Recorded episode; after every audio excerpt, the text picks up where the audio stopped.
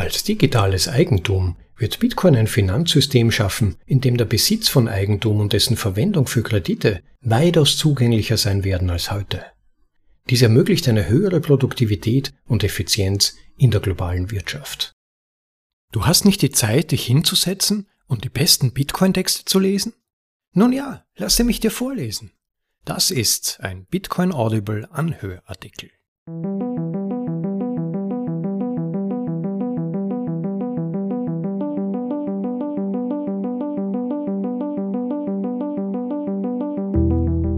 Hey und willkommen zur Episode Nummer 41 von bitcoinaudible.de, dem Podcast mit den besten Artikeln aus dem Bitcoin Space, für euch vorgelesen zum bequemen Anhören, ob unterwegs oder daheim.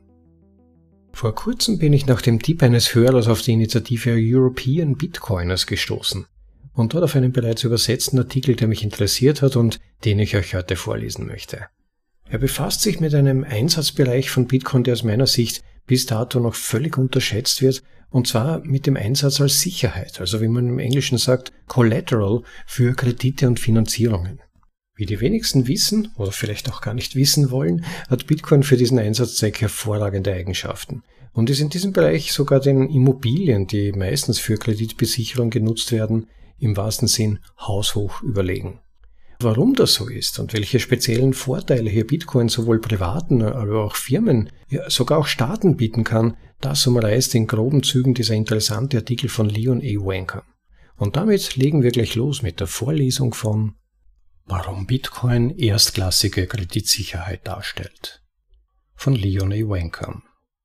Originaltitel Why Bitcoin is Pristine Collateral for Lending. Die häufigste Form von Sicherheiten, die Kreditnehmer verwenden, um die Rückzahlung von Krediten an Kreditgeber zu sichern, sind heute Immobilien. Diese Praxis ist bei Hypotheken, Privatkrediten und Geschäftskrediten üblich. Banken vergeben Kredite an Personen und Institutionen, die Immobilien besitzen. Andere gängige Formen von Sicherheiten sind Geschäftsinventar, Bargeld, Aktien und Anleihen. Ich werde zeigen, warum Bitcoin das Potenzial hat, in Zukunft die Sicherheit der Wahl zu werden. Es gibt eine Vielzahl von Kreditprodukten rund um Bitcoin. Bitcoin als ein auf den Inhaber lautendes kostenloses Instrument dient als erstklassige Sicherheit. Aufgrund des deterministischen Ausgabeplans, der eine harte Obergrenze vorsieht, besteht ein Anreiz, Bitcoin zu halten. Dies hat dazu geführt, dass Bitcoin-Nutzer ihre Bestände verleihen, um im Gegenzug Rendite oder Bargeld zu erhalten. Die Beleihung von Bitcoin ist aus zwei Gründen wirtschaftlich sinnvoll. Erstens fällt bei einem Verkauf eine Kapitalertragssteuer an und zweitens werden wir aus einer Ausgabenperspektive dazu ermutigt, Fiat und nicht Bitcoin auszugeben, solange der Wert von Bitcoin schneller steigt als die Fiat-Zinsen. Bitcoin sollten jedoch nur zur Kreditaufnahme verwendet werden nicht um Rendite zu erzielen. Eine Rendite von 6% zu erzielen, während man alles verlieren kann, ist es nicht wert. Und für die Kreditvergabe kannst du nicht pfändbare Lösungen wie Hodel-Hodel verwenden, die verfügbar sind. Multisignatur-Wallets, eine Art von Wallet, bei der mehr als ein Unterzeichner erforderlich ist, um Gelder zu bewegen, ermöglichen Geldgebern und Kreditnehmern den gemeinsamen Zugriff auf Gelder. Als Kreditnehmer kannst du immer noch eine kryptografische Beziehung zu deinen Bitcoin haben. Angenommen, du leihst dir Geld und verwendest deine Bitcoin als Sicherheit über eine Multisig-Adresse. In diesem Fall kannst du jederzeit auf diese Adresse zugreifen. Nicht nur über die Schnittstelle der Plattformen, sondern auch über jeden Blockchain Explorer. Auf diese Weise kannst du immer überprüfen, ob deine Sicherheiten am selben Ort gespeichert sind und sogar dein Treuhandkonto in Echtzeit überwachen. Dies verhindert das Risiko der Weiterverpfändung, der sogenannten Rehypothecation, bei dem Banken und Vermittler die von ihren Kunden als Sicherheiten hinterlegten Vermögenswerte für ihre eigenen Zwecke verwenden. Wie Nick Neumann erklärt, wird durch die Tatsache, dass Bitcoin-Transaktionen und Adressen öffentlich überprüfbar sind, ein enormes Risiko aus dem Finanzsystem entfernt.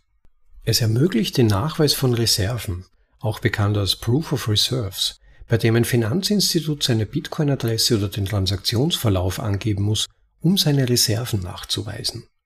Die Transparenz verlangt von den Finanzdienstleistern ein ethischeres Verhalten. Die Aufbewahrung von Bitcoin ist ziemlich einfach. Es gibt keine tägliche Wartung. Bitcoins müssen lediglich vor Cyberangriffen geschützt werden. Ein Finanzdienstleister kann seine eigene Cold Wallet, also ein Gerät, das Kryptowährungen offline speichert, einrichten und seine Bitcoin vor der Gefahr des Diebstahls schützen. Bitcoin können auch in einer Multisignatur bzw. Multisig-Wallet gespeichert werden. Dies ermöglicht es Kreditgebern und Kreditnehmern, Gelder gemeinsam zu verwalten und schützt die Kreditnehmer vor dem Risiko eines Konkurses des Kreditgebers. In diesem Fall würde der Kreditnehmer seine Coins verlieren. Mit Bitcoin sinkt auch der Verwaltungsaufwand für die Sicherheiten. Banken verfügen in der Regel über eine große Anzahl von Gutachtern und Wirtschaftsprüfern, die die hinterlegten Sicherheiten laufend bewerten. Die Bewertung von Immobilien ist besonders zeitaufwendig. Es gibt Standards, nach denen Immobilien bewertet werden, doch diese ändern sich ständig und die Immobilien müssen je nach Lage und Zustand individuell bewertet werden. Bitcoin hingegen hat einen Echtzeitmarktpreis, der für jeden zugänglich ist. Auch soziale Fragen sind mit der Verwendung von Immobilien als bevorzugte Form der Besicherung verbunden. Dies hat ein exklusives Finanzsystem geschaffen, in dem es zunehmend schwieriger geworden ist, Kreditfähigkeit aufzubauen, da Immobilien teuer und weniger zugänglich geworden sind. Die Immobilienpreise sind seit 1971 um fast das 70-fache gestiegen, was mit dem Nixon-Schock von 15. August 1971 zu tun hat, als Präsident Nixon ankündigte, dass die Vereinigten Staaten die Konvertibilität des US-Dollars in Gold aufheben würden. Diese Entscheidung läutet eine neue Ära ein, in der Zentralbanken ein auf Papiergeld basierendes System mit schwankenden Wechselkursen und ohne Währungsstandard einführten. Seitdem sind die Inflationsraten ständig gestiegen und viele wandten sich Immobilien zu, um ihr Vermögen zu sichern. Infolgedessen wurde der Preis für Immobilien von ihrem fairen Wert entfernt, welcher auf ihrem Nutzen beruhte. Sie sind nun ein einkommensgenerierender Vermögenswert und können für Produktionszwecke verwendet werden. Sie dienen heute in erster Linie als Wertaufbewahrungsmittel für Institutionen und diejenigen, die versuchen, die Geldinflation zu bekämpfen. Im Gegensatz dazu ist Bitcoin leicht zugänglich, zu kaufen, zu lagern, zu verwenden und zu warten. Man kann Bitcoin schon für einen Dollar kaufen. Bitcoin ermöglicht einen viel einfacheren Zugang zu Krediten. Die Verwendung von Bitcoin als Sicherheiten ermöglicht insbesondere Entwicklungsländern einen einfacheren Zugang zu Kreditsystemen. An Orten mit geringem Zugang zu Kreditmärkten wie Indonesien wird Bitcoin als Sparinstrument angenommen und schließlich für Kredite verwendet werden. Darüber hinaus ermöglicht Bitcoin ein viel privateres Finanzsystem. Ein Kreditgeber könnte einen kryptografischen Schlüssel verwenden, um einen Kreditnehmer zu authentifizieren, ohne dass der Kreditnehmer sensible private Informationen preisgeben muss, die im Falle einer Datenbanne über das Internet weitergegeben werden könnten. Und schließlich kann ein Bitcoin-Verkauf, ähnlich wie der Verkauf einer Aktie, schnell abgewickelt werden, wenn ein Kreditnehmer ausfällt. Im Gegensatz zum Aktienmarkt laufen die Bitcoin-Märkte 24 Stunden am Tag und 365 Tage im Jahr. Ein Verkauf kann daher bei Bedarf jederzeit durchgeführt werden. Immobilien hingegen müssen in der Regel versteigert werden, wenn der Kreditnehmer seinen Verpflichtungen nicht nachkommt. Dies ist ein weiterer Grund, warum Bitcoin als Sicherheiten prädestiniert sind. Aufgrund des volatilen Bitcoin-Preises verlangen die meisten Kreditgeber, dass Bitcoin gesicherte Kredite überbesichert sind. Dies ist jedoch eher ein Vorteil als ein Nachteil, da es dem Kreditnehmer mehr finanzielle Disziplin abverlangt, was in der Regel zu mehr Effizienz und höherer Produktivität führt. Da die Volatilität mit zunehmender Verbreitung abnimmt, wird sich jedoch auch diese Praxis in Zukunft ändern. Fazit. Insgesamt machen die hervorragenden Eigenschaften des Bitcoin ihn zur idealen Sicherheit für Kreditnehmer und Kreditgeber. Bitcoin-Verleihdienste werden den Anreiz für jeden verringern, jemals zu verkaufen, was sich natürlich positiv auf den Preis auswirken wird. Siehe Ellen Farrington und Sascha Myers in Bitcoin ist Venice. Ein Verweis dazu findet ihr in den Shownotes auf bitcoinaudible.de. Die verbesserten Eigentumssysteme im Westen während der letzten Jahrhunderte ermöglichten es den Wirtschaftsakteuren, das Potenzial ihrer wirtschaftlichen Tätigkeit zu entdecken, zu realisieren und zusätzliche Produktivität zu erzeugen. Fiat-Geld hat dieses System verzerrt. Bitcoin wird es wiederherstellen und auf der ganzen Welt verbreiten. Als digitales Eigentum wird Bitcoin ein Finanzsystem schaffen, in dem der Besitz von Eigentum und dessen Nutzung für Kredite weitaus zugänglicher wird, als dies heute der Fall ist. Dies ermöglicht höhere Produktivität und Effizienz in der globalen Wirtschaft. Das war, warum Bitcoin erstklassige Kreditsicherheit darstellt. Von Leon E. Wankamp. Ja, das ist ja schon interessant. Ich habe mich bereits vor einigen Monaten mal mit dieser Thematik beschäftigt und das Konzept hat wirklich Charme. Als jemand, der früher ein wenig im Finanzierungsgeschäft Erfahrungen gemacht hat, muss ich sagen, wenn man das Konzept Bitcoin verleihen oder andererseits Geld mit Bitcoin als Sicherheit ausleihen verstanden hat, kommen einem Finanzierungen mittels der Einbindung einer traditionellen Bank, womöglich dazu sogar noch mit der Sicherung über Immobilien, unglaublich umständlich und ich möchte fast sagen klobig vor. Allein der bürokratische Aufwand, weil ja all diese Sicherheits- und Vertrauensfragen geklärt werden müssen, die Langsamkeit des gesamten Prozederes, die Erniedrigung, um einen Kredit ersuchen zu müssen, wie erwähnt eben die Bonitätsprüfungen und so weiter, ein Albtraum.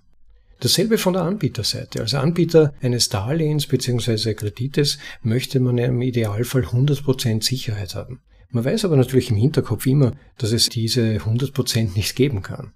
Naja, in den meisten Fällen passt das ja dann auch und Kreditnehmer halten ihre Verpflichtungen ein, aber was wenn nicht? Dann wird schwierig, denn dann gilt es, die betreffenden Sicherheiten zum einen einzuziehen und zum anderen flüssig zu machen, wieder in Kapital umzuwandeln, mit anderen Worten, wenn das das Ziel ist. Und all das kürzt Bitcoin als Kollateral bzw. Sicherheit ab. Noch dazu haben ja beide Parteien zu jedem Zeitpunkt volle Klarheit und Transparenz über die Abläufe. Und das ist ein Vorteil, den, glaube ich, viele Konzerne, also Finanzierungsabwickler, potenzielle Darlehensgeber, aber auch viele Kunden, die eben sich all diesen Prozeduren unterziehen müssen, noch gar nicht richtig realisiert haben. Das ist noch aus meiner Sicht der Markt völlig unbekannt. Was mir im Artikel auch sehr gefallen hat, ist, dass der Autor nicht vergessen hat, auf die unsäglich kranken Aspekte unseres Kreditsystems eben in Ermangelung von hartem Geld an sich hinzuweisen. Dass eben zum Beispiel in New York City angeblich bis zu zwei Drittel der Wohnungen weitgehend leer stehen, weil sie schlicht und einfach nur Spekulationsobjekte sind und eigentlich nur zur Wertsicherung oder als, eben, als Sicherung für Kredite dienen.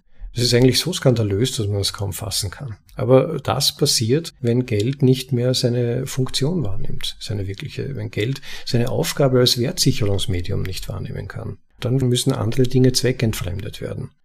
Für Kunden beziehungsweise Leute, die Wohnungen suchen, ist das natürlich tragisch, weil die haben dann kaum eine Möglichkeit, zu erschwinglichen Preisen Wohnraum zu finden. Wenn also der Staat hier versuchen möchte, etwas zu fixen, dann soll er nicht versuchen, die Preise zu regulieren, so wie im Kommunismus, oder womöglich sogar Leuten, die hier Erspartes und ihre Arbeitszeit investiert haben, um Rücklagen zu bilden und ihr Vermögen abzusichern, dann dieses wegnehmen, es ihnen stehlen gewissermaßen, ist ein unglaublicher Skandal, dass es solche Pläne in manchen Ländern scheinbar tatsächlich zu geben scheint, sondern er soll endlich das Geld fixen. Natürlich ist das leichter gesagt als getan, das ist mir schon klar.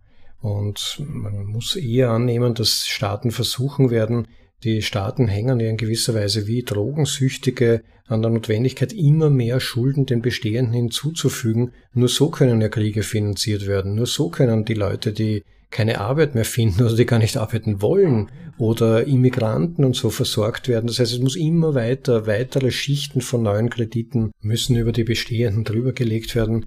Die momentanen Generationen der Kinder und Jugendlichen sind ja schon verschuldet bis über beide Ohren. Die müssen ihr Leben lang arbeiten und könnten eigentlich nie wieder dieses Geld hereinbringen. Eigentlich macht sie einen fassungslos.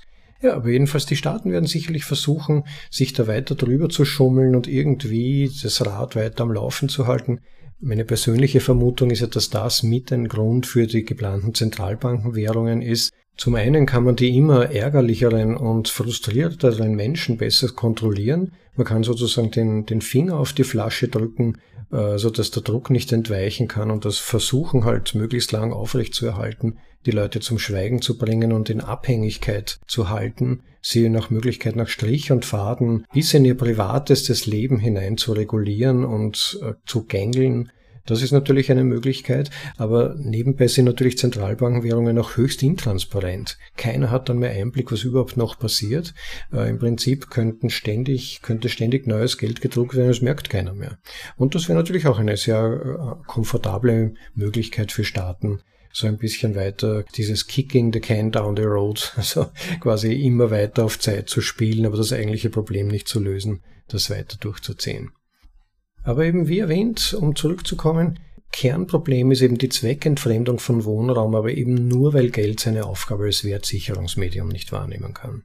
Mit Bitcoin als Besicherung dagegen könnten selbst kleine private Kredite erhalten, weil sie nicht erst Bitcoin im Wert von 100.000 Euros besitzen müssen, also quasi im Vergleich äh, zum Wert, zum nötigen Kapital, um eine Wohnung zu erwerben, nur um einen kleinen Kredit zu erhalten.